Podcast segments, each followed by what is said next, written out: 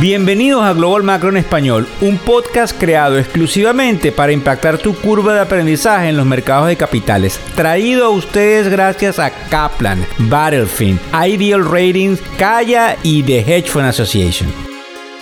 Hola a todos, feliz día, ¿cómo están? Hoy es martes 10 de enero del año 2023.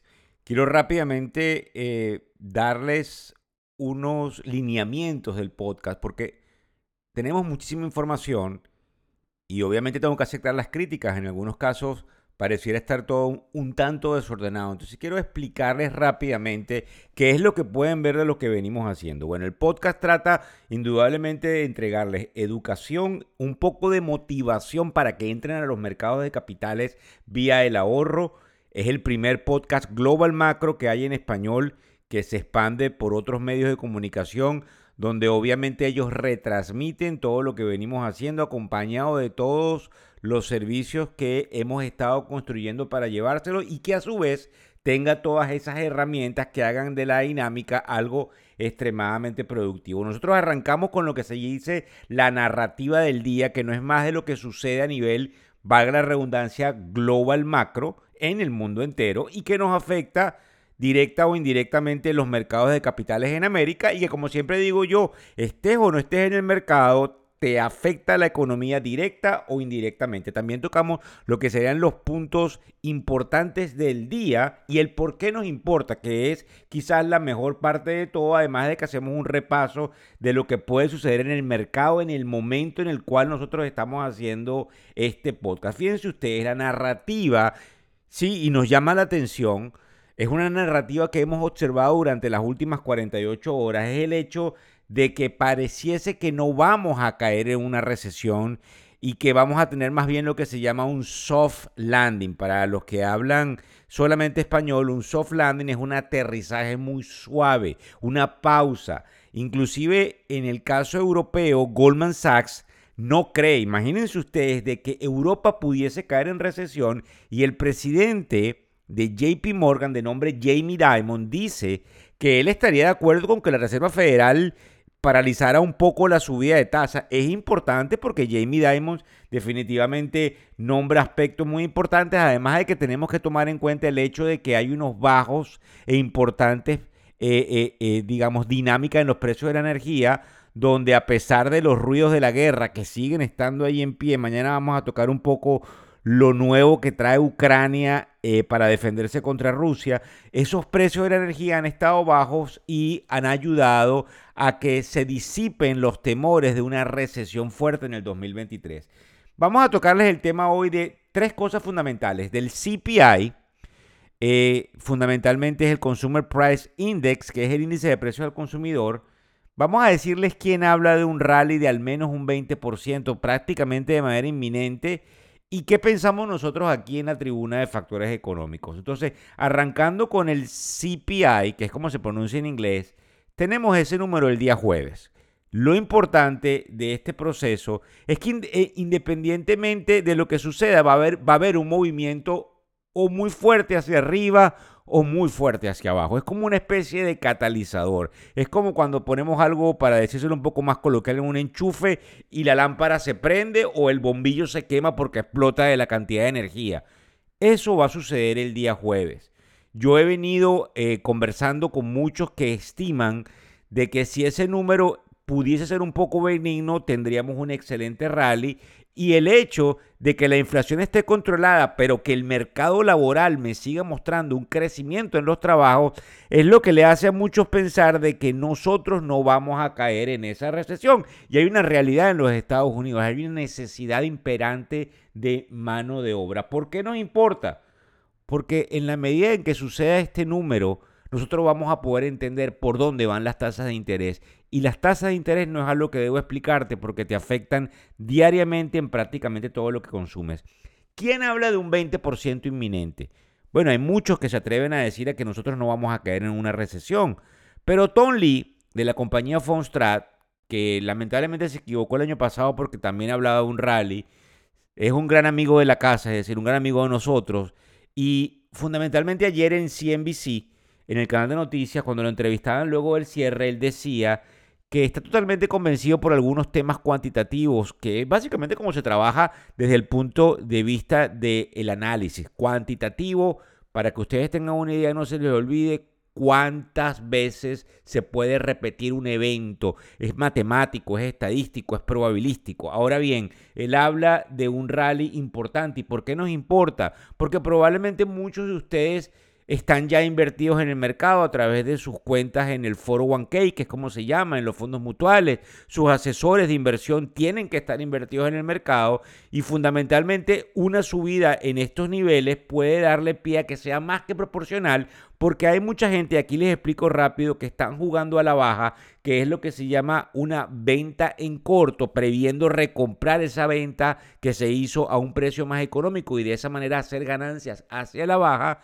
y que indiscutiblemente al ver una subida ellos empiezan a perder dinero porque tienen una posición contraria y tienen que hacer lo que comúnmente se llama como cubrirse en esa posición y eso le inyecta mucha más fuerza al proceso de subida del mercado.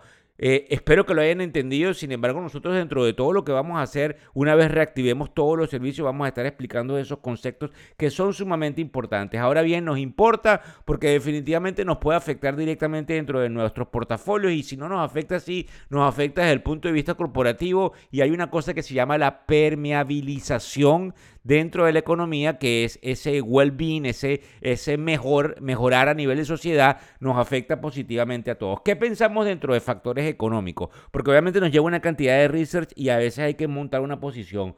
Nosotros creemos que las fuerzas desinflacionarias ya no pueden eh, taparse con un dedo, que hay mucha cantidad de fuerzas desinflacionarias. Hablamos de que Tesla había bajado el precio de los carros y nos atrevimos a pronosticar de que hubiesen otro tipo de compañías haciendo lo mismo durante las próximas semanas, en este primer quarter, primer trimestre del 2023. Nosotros creemos que como las compañías se han venido preparando, fíjense bien, cortando costos, eliminando cosas superfluas, por ejemplo, Goldman Sachs anunció que iba a despedir una cantidad de trabajadores tan pronto como esta semana, eso lo anunció en el mes de diciembre e indudablemente lo está ejecutando as we speak, como diríamos, mientras nosotros hacemos este mismo podcast ahora mismo, todos esos cortes agresivos ayudan a que el, el balance de ganancias y pérdidas pueda estar un poco mejor independientemente del nivel de ventas, porque obviamente tú estás recortando eh, eh, eh, costos. Además de que la reapertura de China tiene una posibilidad de mejorar los inventarios, mejorar la oferta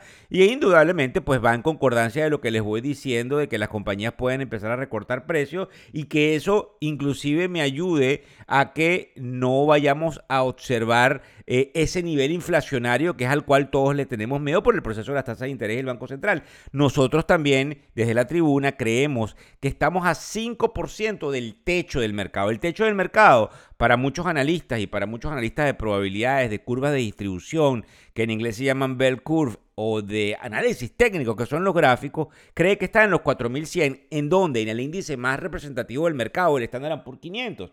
Entonces, indudablemente creemos que hay ese techo que es muy difícil de romper, pero eh, eh, es indiscutible de que la Reserva Federal eh, por eso no debemos cantar victoria antes de tiempo, va a hacer todo lo posible por tener una retórica en los enunciados en los medios de comunicación diciendo que ellos no van a bajar tasas, que ellos van a seguir subiendo porque les aterra que el mercado cambie la narrativa y empiece un rally que definitivamente vuelva a darle pie a que el ciclo entre en un crecimiento económico que desencadena nuevamente inflación. Ahora bien, ¿por qué nos importa esto? Porque eso puede desencadenar mejoras en las condiciones laborales, seguridad en las condiciones laborales y mejor aún, nuevos empleos para todos aquellos que están buscando nuevas oportunidades, incluyendo a los más jóvenes. ¿Cómo están los mercados hoy a las 10 y 18 de la mañana hora del este de los Estados Unidos? El mercado abre, el mercado obviamente tímidamente en una especie de mini alza, con el Dow Jones subiendo 100 puntos, eh, con el Standard Poor's 500 subiendo 18 puntos y el Nasdaq subiendo un poco más en términos porcentuales, acercándose al 1%. Tenemos que ver si esto aguanta luego de las 2 de la tarde, que por lo general es cuando las computadoras empiezan a trabajar en virtud del cierre. También quiero decirles algo, es muy probable que ustedes lo hayan escuchado, pero el dinero inteligente empieza a operar a las 3 de la tarde, que es la última hora de negociación del mercado de capitales, al menos en los Estados Unidos. Importante lo que vemos con el proceso del oro porque se sigue manteniendo en niveles importantes y hay muchos que dicen que habría que comprarlo. Ahora eso cambiaría precisamente por la dinámica de cómo se puede comportar una recesión. Y tenemos el bono a 10 años a 3.60, que es lo más importante. El cripto, el Bitcoin está anclado eh, en los 17 mil, subiendo eh, algún, un poco el día de hoy. Y creo que eh, la noticia interesante que nosotros tenemos que destacar es el hecho de que Coinbase recorta el 20% de su nómina, pero también hay otros rumores. Ustedes saben que Coinbase es una bolsa de valores.